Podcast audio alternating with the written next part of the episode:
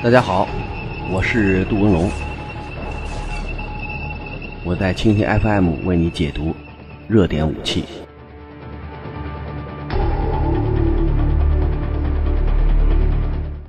嗯，大家好，一天一种武器，一天一个视角，我是杜文龙，我在蜻蜓 FM 为您解读新闻中的武器。嗯，十多天没有录了，这段时间主要是找主持人啊、播音员啊来探讨。到底怎么才能够控制这个打嗝啊、吞口水啊这些事儿？但问了好多人呢，人家都说没什么太好的办法，讲慢点就行了。讲快了以后呢，谁都那样。的确，在直播节目，包括录播节目中，我也特地观察那主持人，我说他说半天，哎，他那个口水跑哪儿去了？他怎么没有这些毛病啊？原来是语速方面有所减缓。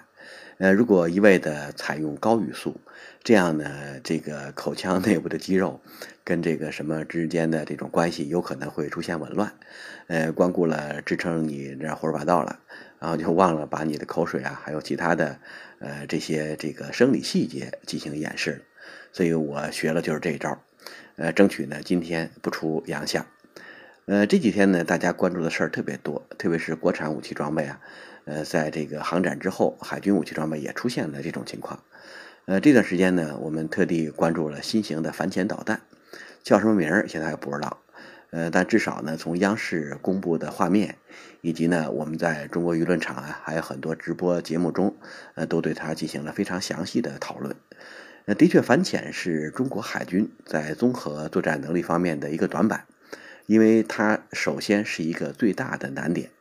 呃，全球目前对于潜艇的作战行动，应该说是排名第一。呃，英国人曾经根据难度做了一个排序，说全世界海军目前有三件事儿正在这个进一步的规划和讨论，但是谁都没干好。第一叫反潜，第二叫反导，第三叫反水雷。就是目前反潜盘在全球海军第一难这个位置，因为水体啊对各种水下目标的这种掩盖作用。到现在呢，还是最强大的。即使有现在的空中、水面、水下，呃，多重搜潜和反潜措施和手段的并列采用，但是也没有对水下目标构成致命的威胁。所以反潜这块板呢，你只能是慢慢的延长，呃，不可能说像防空、反导啊、对舰攻击、对陆攻击那样，通过一项技术把所有的问题全部解决。目前呢，这个想法并不现实。我们这款导弹跟其他的导弹相比，一开始被认为说是反舰导弹，说是鹰击十八，说的有鼻子有眼儿。但是十八弹，我们感觉它应该是一种亚超结合的武器装备。呃，既然它有超音速飞行的能力，它在弹体设计啊，另外弹头的这种形状构成方面，会有自己的一些这个独到之处。呃，至少它要符合超音速飞行的这种气动外形。这些气动外形，在这个飞行的过程中，呃，你要这个很这个尖锐是吧？要 很有棱角是吧？这些一般都是超音速导弹的一些基本的特征，所以它不能做成一个卵形的、盾圆形的这种弹头形状。从我们试射的这款导弹来看呢，第一，它的长细比很大，就是它是一个大个头的导弹。呃，不是一般的这种又短又粗的 那种呃导弹，所以气动外形解决了它呃这种呃超音速飞行不可能。第二呢，我们说到这个卵形的弹头，你像肯像这个战斧或者是 AGM 八六系列，以及呢我们的鹰击六二、鹰击八三系列导弹的这个外形，说明它的这种形状不是为超音速飞行设计的一种气动外形。那么第三呢，在它飞行过程中，你突然发现那个弹翼啊，从弹体两侧弹出，而且呢还是一个梯形的弹翼。那么如果有这种梯形的弹翼，而且它展旋比很长，也就是向外啊，它这个伸出了很长的这个距离，也说明呢它在这一方面，这个是一个高亚音速的导弹，哎，不可能是这种超音速的导弹。那么这几个方面决定。它在飞行过程中不可能采取超音速飞行这种这个措施来突防，所以我们认为很有可能是目前一种这个新型的反潜武器。因为反舰咱有六二弹、八三弹是吧？呃，射程呃还有威力已经差不多了。另外这款弹下边还有一个小小的这个突出物，我们判断的应该是涡喷发动机的一个进气道。那么如果用涡盘发动机，有这个弹翼，另外呢卵形的战斗部，说明呢它是一种亚音速的装备。从这个布局上看呢，极有可能是为攻击远方位的潜艇呃进行的一种独立的设计。因为现在反潜嘛，无非是几种手段嘛。第一种是用常规的反潜鱼雷反潜，那么这种反潜方式，它的攻击效果和安全系数，我们用这个词儿叫拼刺刀。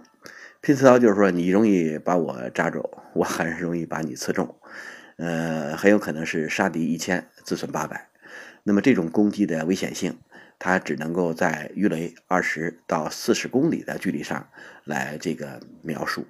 这个距离上，所有的武器装备，包括舰炮，甚至其他的这些装备，呃，都可以对目标构成一定的毁伤效果。如果使用反舰导弹攻击，那么更加危险。所以。如果用传统的这个鱼雷，呃，进行攻击，这个的确是很艰难。那么第二种呢，就是我们讲到的这个航空直航空反潜直升机，是吧？直升机呢，也可以在这个几十公里的距离上，呃，对目标进行搜索。那么第三种就是目前流行的叫助飞火箭，或者叫助推鱼雷，叫法不一样啊。呃，有的那干脆叫反潜导弹，说叫也行，无所谓，是吧？因为它虽然不能够这个像。导弹使用雷达导引头、红外导引头，但是毕竟它有这个被动声纳和主动声纳的这种声纳导引头对目标进行攻击。那么它的攻击方式，呃，应该说把以前拼刺刀的方式进行了扩展。像美国的阿斯洛克，它的射程呢应该是这个当时是二十二公里，是吧？因为美国对这个东西没有研增程，因为他认为自己的航空反潜能力很强大，根本就没有必要搞这些玩意儿。俄罗斯不一样，俄罗斯跟美国在航空反潜方面有差距，所以他在火箭助飞、鱼雷、反潜导弹方面，他做了很多。你像无畏级这个驱逐舰所带的 SSN，呃十四，这叫紫石英是吧？它。上面是导弹，下边是雷，它是反雷、反反舰和这个反潜艇一体化的布局，射程是五十公里，呃，比阿斯洛克的二十二公里要大。另外呢，它新研制的 SSN 十四十五啊，一般也到了这个一百公里左右，潜艇啊还有驱逐舰都可以混合使用。所以从这些角度，我们去分析，我们新型反潜导弹既然它出现的时间点比较晚。这样必须对其他国家的反潜导弹有超越，如果没有超越，那么我们感觉这个好像后发优势就不存在。所以我感觉我们这个弹啊，至少它通过助飞段可以飞一百公里，然后凭借鱼雷的射程还有二十到四十公里的射程，也就是说，我们大致可以判断出我们这款新型的反潜导弹对于潜艇的攻击范围应该是一百二十公里到一百四十公里。那么如果有了这层防御圈，我们就可以想象，之前我们的二十到四十公里这种反潜的这个位置，就可以大幅度前退，是吧？你从二十推到一百二十六倍嘛，你从四十推到一百四，减出来有好几倍，是吧？所以从这个角度去分析，它大幅度扩展了我们的反潜圈。让水面舰艇更加安全，同时呢，也让我们潜艇能够在更远的距离上和对方的潜艇进行各种作战行动。你至少可以先敌发现、先敌发射、先敌攻击，是吧？有那么几个先以后呢，在水下遭遇战，我们潜艇就能够占据一定的优势。所以这款导弹虽然不显山不漏水，但是它弥补了中国海军武器装备，特别是反潜武器装备的一个空白。呃，之前我们在这种武器方面。没有太多的想法，也没有太多的进展。那么，经过这么多年的发展，我们的确有了重大的进步。呃，这种突破对于提高猎杀能力有非常大的帮助。以前我们对这种水下的鲨鱼，只能用这个常规鱼雷这种小的鱼叉进行投掷，是吧？但是由于你这个投的比较近，然后扎的又不是太准，这方面有比较大的问题。那如果我们有把长柄鱼叉，这样对水下的目标就可以有非常棒的攻击能力，因为反潜直升机从目前看，像我们直九啊，还有从法国买的黑豹啊，它只能带一发到两发鱼雷，所以它的远距离上对目标攻击，呃，发现没有问题，攻击有问题，万一一个打不着怎么办？现在就可以召唤，你比如说在某个海域是吧，多远的距离上有对方的潜艇，那这样呢，我们水面舰艇就可以批量向这个地方去发射。反潜导弹协助直升机对水下目标进行攻击。这样我们在一百公里左右的距离上就有了第二把剑，甚至第三把剑。另外呢，今后如果实现了像跟红九啊，还有其他的这种防空反导武器装备，在垂直发射架内的共架发射，我们选择的余地就大得多。你看，今后我们可以通过六十四管啊，这个四十八管啊，我们垂直发射系统是吧？包括今后，你像我们零五，比如说一百一十二管是吧？这么多垂直发射系统，你可以混装嘛？根据不同的这个作战能力，根据不同的作战需求，如果实现了混装。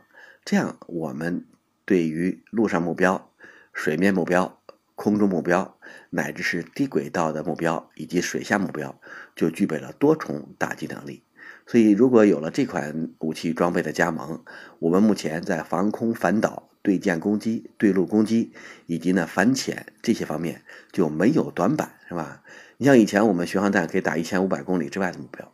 但是你的鱼雷只能打二三十公里外的目标，这个你腿儿太短了，是吧？